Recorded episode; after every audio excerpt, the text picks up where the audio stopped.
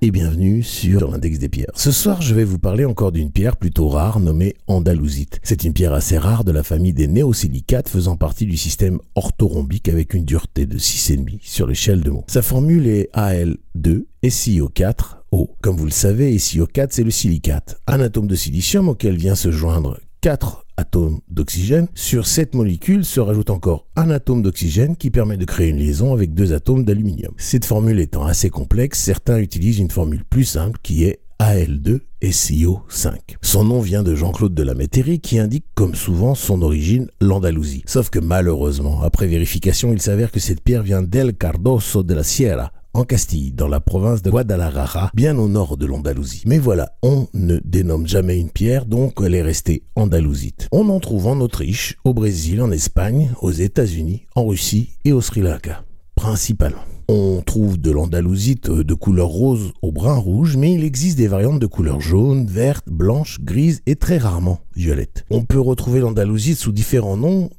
commencer par Andalousite, qui est écrit pour le coup avec un U sans le O. Apir, Felspatapir ou encore Gemsonite du Léman. Nous parlerons séparément de la castolite, qui est une variété de l'andalousite, et de la viridine, qui est le nom de sa variété verte. On trouve rarement de l'andalousite seule, elle est souvent en association avec d'autres minéraux comme la muscovite, le quartz et la cyanite. Voilà, j'ai fait le tour de la géologie, passons maintenant du côté lithothérapie de l'andalousite, que l'on peut appeler aussi la pierre du surréalisme. En effet, cette pierre a peu de propriétés physiques, mais sur le côté mental, son énergie est vraiment particulière. Écoutez donc, si vous avez la chance d'avoir une andalousite et que vous voulez découvrir sa principale vertu, il suffit de dormir avec. En effet, l'andalousite est reconnue pour provoquer des rêves qui permettent de comprendre le sens profond de sa vie. On dit souvent qu'elle permet de voir en grand tout en restant réaliste. A contrario, je déconseille vraiment de la porter dans votre quotidien dans une forme brute ou pierre roulée car elle a tendance à créer des situations étranges dans le but de vous faire découvrir une sagesse par des expériences qui peuvent devenir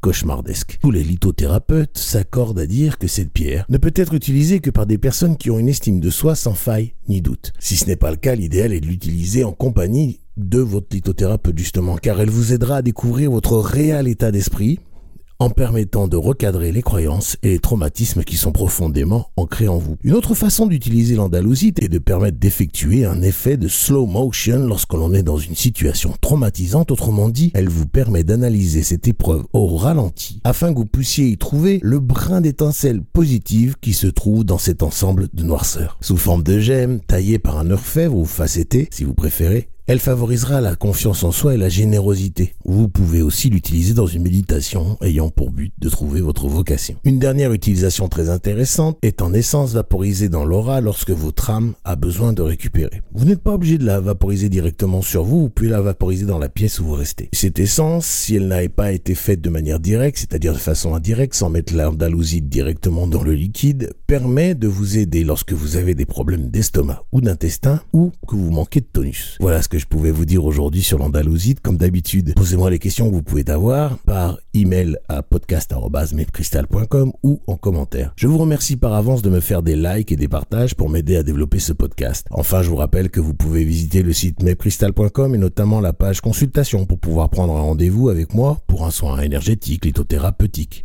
ou couper le feu. Je vous laisse reprendre le cours de votre journée en vous envoyant tout mon amour et en demandant à l'univers de vous bénir dans la meilleure énergie possible.